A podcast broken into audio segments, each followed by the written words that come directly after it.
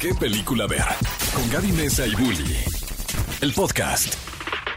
Amigos, bienvenidos a un nuevo podcast de qué película ver. Un podcast en donde, claro, se está sintiendo ya la emoción de la época, porque sí. Es este. ah, yo creo que no hay nada mejor que honrar la cartelera embrujada que Ajá. tener un podcast Embrujado. embrujado. ¿No? Pero también existen filmaciones que han sido muy controversiales porque se ha dicho que están embrujadas. Sí están, yo digo que sí. Bueno, pues vamos a platicar de eso hoy. Mi nombre es Héctor Trejo, pero mis amigos me dicen Bully y al lado de mí se encuentra mi queridísima Gaby Mesa. Gaby ¿Cómo Mesa, estás? la más miedosa. Estoy muy bien, estoy muy ¿Tienes emocionada. Yo siempre tengo miedo cuando hablamos de temas eh, sobrenaturales. Es que hoy tenemos un invitadazo, solamente te Yo digo. voy a dejar que hable y me llene de miedo hasta los huesos porque, híjole, qué buena plática que se trae Un- siempre Antonio. Un hombre auténticamente de negro, un, un ser que, que se dedica a la investigación de todos los sucesos paranormales Híjole. y a quien he tenido el honor de conocer por ya más de 10 años, casi 15 años. Él me, eh, ubicas donde ¿Él te dicen, "Te cargó de desde chiquito, chiquito, chiquito. Pues fíjense que sí, y se encuentra con nosotros mi queridísimo Antonio Zamudio. ¿Cómo estás? ¡Bravo! Mil, mil gracias, mi queridísimo Bully. Mijo, ahora sí que te voy a decir mijo. Sí, yo- puedes. Yo, yo lo cargaba, pues. Tú- tú- tú- mira, tú sí, me- tú sí me puedes decir, mijo, de verdad. Mijo. ¿Hace, No, hace sí. cuántas, ¿Hace cuántas canas no nos veíamos? Mira, yo también ya, ya empiezo Sí. con las canas, tú con la barbita canosa, pero qué padre coincidir en estos lugares porque cuántas y a cuántas investigaciones paranormales no, no fuimos. No, amigo, pues imagínate, en las andas and- andábamos este, buscándole, ya sabes, tocándole la puerta al diablo y a ver qué no ya, ¿no? Yo estaba, eh, así como te ves, así yo te conocí cuando yo estaba en ese tiempo. ¡Wow! No, pues Oye, Antonio, ¿y, y qué tan...? A ver, porque Bully siempre eh, yo lo veo como un referente de que alguien que le gusta realmente el terror, ¿no? Y lo paranormal. ¿De chiquito era igual? O sea, ¿de chiquito sí le entraba o era más miedosón? ¿Tú qué nos puedes Pues decir así de primera mano? Yo creo que viene de familia, no sé. No viene, voy a hablar más. Era en Pero- trono, entonces. viene de sangre, sí. Viene en la sangre. Viene en la, viene en la sangre lo paranormal, de verdad. Y, y qué increíble es poder coincidir en algo que creo que a todos nos encanta, que creo que ha sido un parteaguas en la cultura, que es el cine, ¿no? Y el cine de terror siempre ha sido como, a pesar de que un poco castigado por la crítica, porque nunca se ha considerado como el mejor cine, Claro. que apenas en estas épocas estamos teniendo como estas películas, como Midsommar, ¿no? Como Hereditary, estas películas que la gente reconoce, ah, Incluso es de Northman cine, ¿no? entrar un poco. de Norman, de Lighthouse, estos directores nuevos, ¿no? Jordan Peele con Nope, en- que nos está trayendo como nuevas propuestas. Eh, el cine de terror siempre ha sido como, como ese elemento que te hace en la sala de cine brincar, ¿no? Yo me acuerdo, eh, y digo, el, el Exorcista fue uno de estos fenómenos eh, sociales, ¿no? Que le había filas y la gente se desmayaba dentro de la sala del cine por ver esta película. O sea, deja tú que la veas en tu casa, verla en el cine, la experiencia de ver una película de terror en el cine es algo increíble. Y además, obviamente, este es un tema que trae como mucha energía consigo mismo. 100%. Y hay filmaciones que se han considerado como filmaciones malditas. Y por eso vamos a platicar de eso hoy. Cierto, yo creo que acabas de dar acertadísima el contexto, mi queridísimo Bully, porque quería empezar como la, como la más connotada o la más eh, publicada o la más hablada en redes sociales y fuera de redes sociales. Pero creo que para darle el contexto, justo lo que le acabas de comentar, el que haya directores que sean estos directores incluso místicos y que, y que se refieran mucho al contexto psicomágico y cosas así. Voy a hablar de uno de los baluartes de México, de Juan López Moctezuma. Directorazo con una gran película que desafió todo, incluso hubo críticas muy subversivas de parte de la iglesia y cosas así, con la magnánima ópera de Alucarda. Alucarda, la hija de las tinieblas. Para mí, dentro de los conceptos del fenómeno paranormal, porque te voy a explicar, ahorita les voy a explicar por qué, no fue como propiamente todo ficción. Justo te iba a decir, ten- tiene muchos elementos, muchos elementos reales, ¿no? Total, es que eh, eh, estoy hablando de un cineasta místico, imagínate. O sea, eh, un tipo que, que creía en la psicomagia, que creía eh, acerca, leía mucho Crowley, leía mucho... Este, un poco como contexto, bueno, este eh, Jodorowsky es, es, podría considerar como uno de los directores místicos, ¿no? Cierto, Jodorowsky incluso, pues yo digo, no quiero pisar callos, pero tiene ahí una influencia ahí de Moctezuma, porque, insisto, ¿en qué sentido? Filman a Lucarda, la hija de las tinieblas, una chica que se le acerca a una figura demoníaca, diabólica, te da el contexto, eh, todo lo que es el entorno la fotografía es maravillosa con este look y esta chica empieza a entregarse una adoración hacia un diablo. Entonces, pero déjenme decirles algo, dentro de todos los oscuros secretos de la, del filme, pasaban cosas extrañas porque había evocaciones e invocaciones en latín. Y no eran, y no eran evocaciones de un guion, ¿eh? O sea, sí había un contexto de guion, pero metía como cosas alusivas como entity quod medation in espacio de ¿no? O sea, o sea, si era como, como una evocación real y en lugares como los que vimos en la película. Digo, no quiero espolear, pero, pero vaya, véanla, está impresionante y de hecho se hizo un documental después de esa, de todo el coraje que causó, porque le decían la película sacrílega, pues, imagínate o sea, ya estaba en el contexto de que la querían prohibir la iglesia y todo este rollo. Entonces, este, pero sí fue, yo a mí me impactó, a mí, o sea, yo decía, wow, quiero ir a grabar eso. te iba a decir que, eh, eh, te digo, es como, como estas películas que empiezan a tener también, yo creo que la sociedad también les crea eh, en, el, en el fondo una, un, como un boca a boca que también las impregna de mucha energía, ¿no? A ver, es como cuando dicen, en un teatro jamás digas Macbeth, ¿no? Porque no, no vaya a ser la demás. O sea, siento que son, tienen como estas connotaciones de no, es que a, Lucarda no la veas porque invoca cosas. como cuando te decían que no pusieras las canciones de RBD al revés porque invocabas cosas, ¿no? Las de Mónica Naranjo. Las de está um, Alejandra Guzmán. Ajá, entonces creo que, por ejemplo, o sea, hablando, hablando de Alucarda, ¿no? O hablando pues de un caso eh, americano como es El Exorcista, también se hizo mucho a boca a boca porque a la gente le dio tanto miedo que era como, es imposible que esta película no haya tenido apariciones y espectros mientras la filmaba. Claro, y es que ese, es el contexto, yo creo que de los propios directores que enfáticamente se ocupan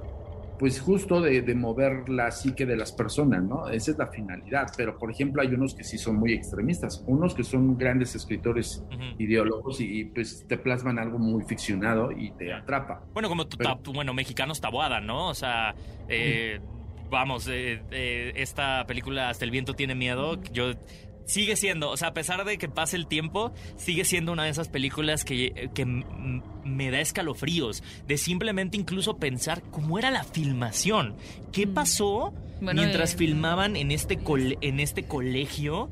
Eh, la película y, la simple atmósfera de este lugar a mí me, me, pone muy mal. Me pone de los nervios. Es que, es que ese es el, el tema. ¿Dónde creas? ¿Dónde se desfasa la ficción de la realidad. Por ejemplo, acabas de comentar El Exorcista. El Exorcista es una de las películas malditas, no solo por todo lo que causó en, el contexto eh, fílmico o fuera de él, sino porque está basada en un hecho real.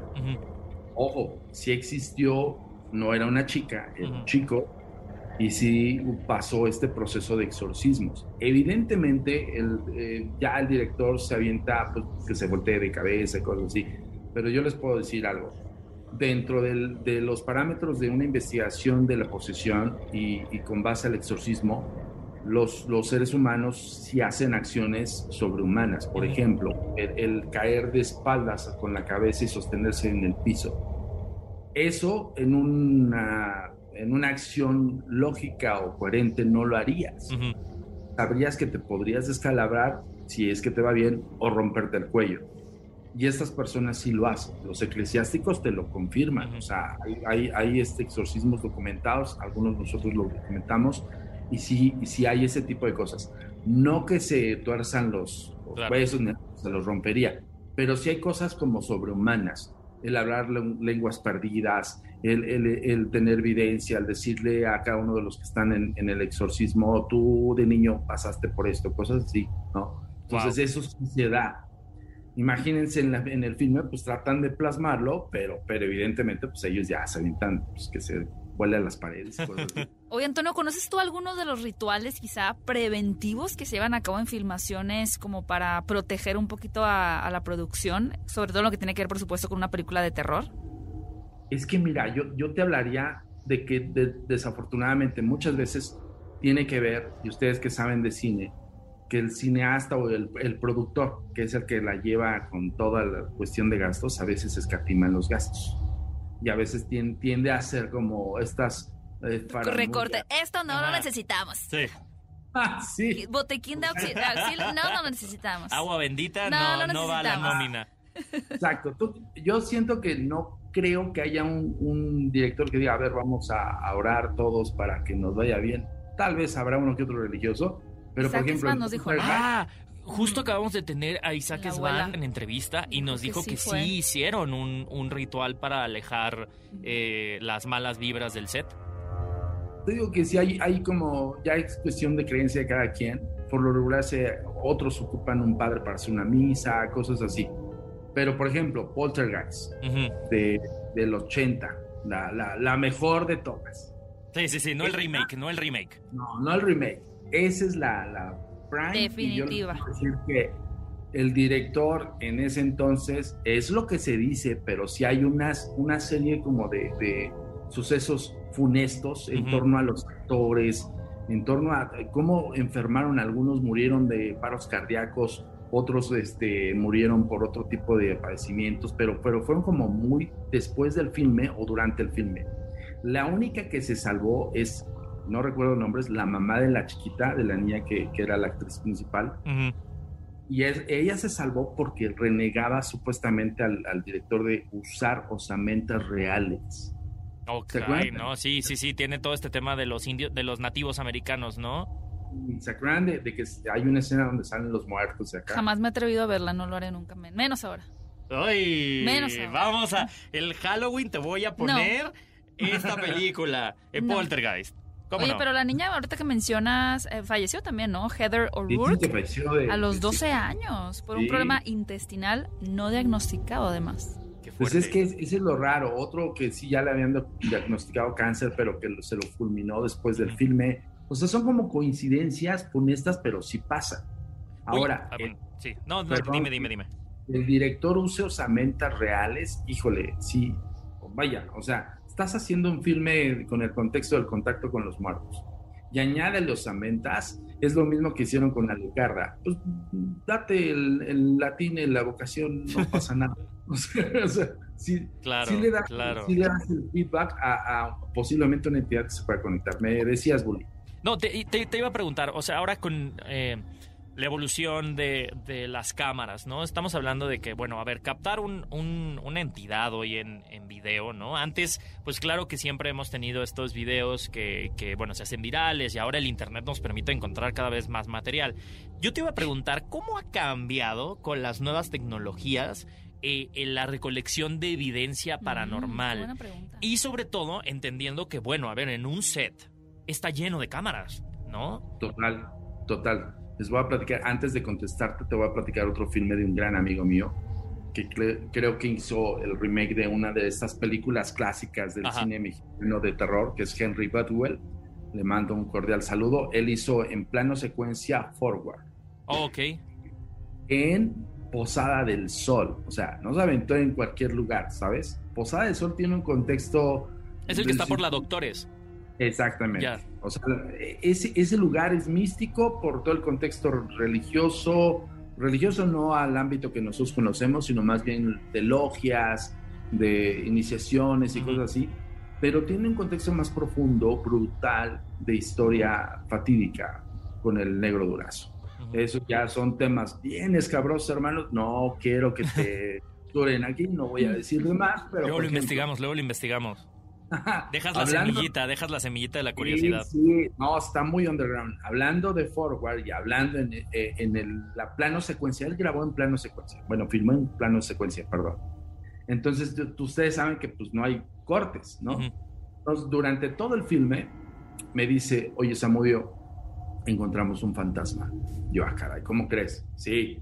Me lo muestra y en el plano secuencia se ve un rostro así, pero que se forma de la nada, así, ¡pum! y yo dije, no, no, no fuiste tú. Ajá. Dice, no, no, no, no, te lo juro. Pasaron un montón de cosas, posada el sol, está embrujadísimo. Nivel de embruja- embrujamiento, Yo- yo- embrujadísimo. Yo considero dos lugares de esta ciudad, eh, eh, la Posada Zamudio y el Medellín 333, como esos lugares en donde digo, yo no me meto ahí de noche ni aunque me, ni aunque me ¿Cuál es la posada, no Posada la del. Sol. Digo, la Posada del Sol, pe- perdón. Ya la- ya la bautizamos como Posada ya la bautizamos Zamudio, como Posada bien. Zamudio. No, traía tu nombre. Posada del Sol. La, la- Posada del. Sol. Y Sí. el edificio este de Monterrey, la esquina Monterrey Sí. 333, ese también ¿No es donde hacen como cosas? Me da el miedo completo ese edificio. ¿No es donde hacen como de repente el montajes como de terror? No sé, ¿No? sé, no, no. pero Yo esos, esos lugares de exploración urbana me parecen fascinantes. Es que hay, que hay que contextualizar. Una cosa es la exploración urbana, hermano, que agarran su camarita y se meten a lugares bien, este, pues sí, deteriorados y demás. Y otra cosa, a que se metan a lugares que están así, porque un semi-abandono, pero están así también porque tienen un contexto paranormal, Claro. actividad real. Ahora, contestando, Sí. perdón, rapidísimo Sí, a la pregunta de Bully. ¿Qué tipo de cámaras? Por ejemplo, Forward se filmó con, con cámara de cine, no Ujú. exa- exactamente, pero se pudo detectar en la cámara de cine, ¿no? O sea, ahí sí fue totalmente fortuito, ellos estaban haciendo su plano secuencia y en, uno, en una especie como de paneo, como le llaman este dolly, Sí. se ¿no? Entonces, este, y me dice, te, te agarré el clip, hice una entrevista con Bedwell, me dijo, hasta el momento, hermano, yo como director, no te puedo decir ¿Qué fue? forma, qué fue. O sea, mis fotógrafos tampoco. O sea, me dijeron, no, esa, esta cosa estaba ahí y se, se hizo ahí. Y yo, ya sabes mi término, se materializó, hermano. Sí. contextualizar, ¿no? Entonces, eso, pues en una, en una cinta de cine, bueno, en una cámara actual de, de- de estas de tarjetas se pudo grabar. Yo les digo, la cámara más factible para grabar un fenómeno es la que tienes a la mano, no hay más. Ya sea tu celular, ya sea la cámara más pro. Esto, este, este contexto de que no, pues calorífica, de campos electromagnéticos, esos son falacias. Ujú. O sea, la que tengas a la mano, pero las mejores son las análogas, las Sí. de cinta magnética. De verdad, se los digo en serio. Nosotros ocupamos aún todavía de cinta magnética. Es que es la que tiene más calidad Eso- realmente. sí. O sea, la profundidad y todo que te da un... un- el- vaya, la la cinta de cine es, es... Todavía no tiene comparación, pues.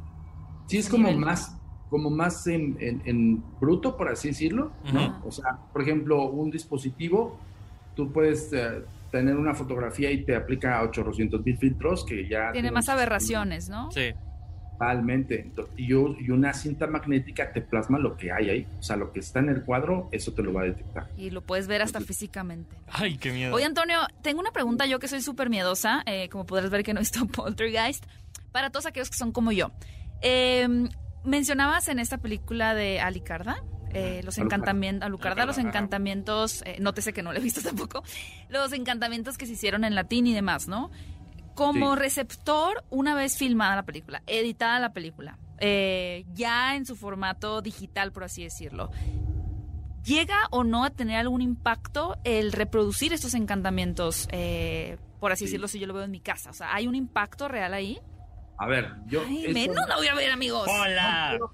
Ahora, con respecto a lo que te pregunta ya la digitalización y todo, pues eso no cambia. O sea, al final del día los mismos textos y los mismos, eh, las mismas letanías están ahí. Entonces, digitalizada y todo, pues sigue siendo la misma letanía. Yo solo espero que estén escuchando este podcast de noche.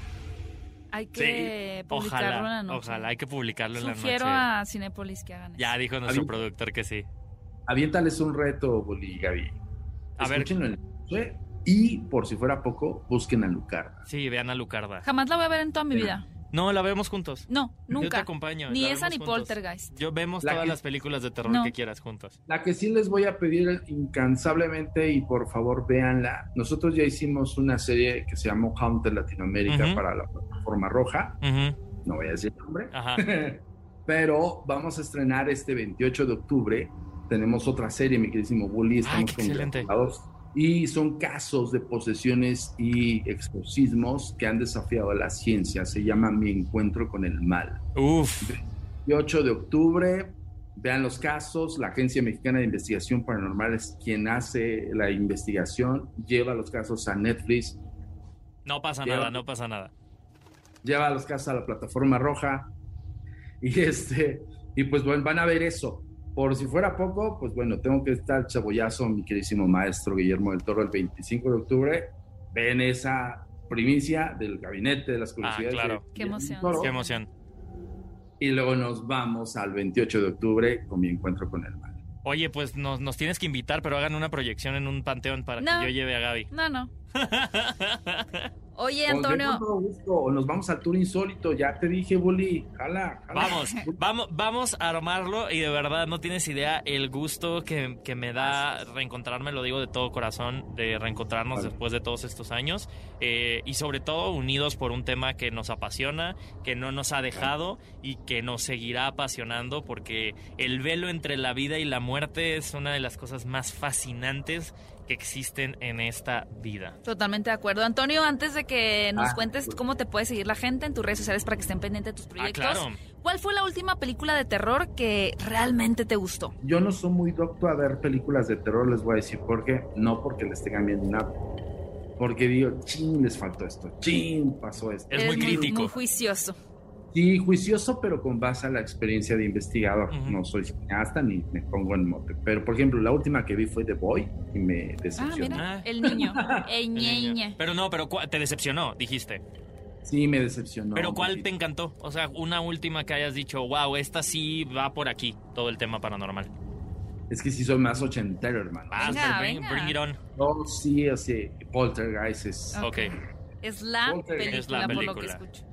La película de los fenómenos paranormales, la película. Wow. Hay otras que, que el terror atmosférico y todo lo está padre, pero, pero esa sí te hace como decir, ay, cabrón. Hasta sacar tu televisión como al final. Y dices, no, por favor, qué bueno que ya son digitales porque no, no voy a querer ver esa pantalla. Ya no hay, ya no hay electroestática. Salga la chamaca del aro también. Como, como siempre, Bully, y te agradezco tus palabras. Es, es un gran honor para mí también.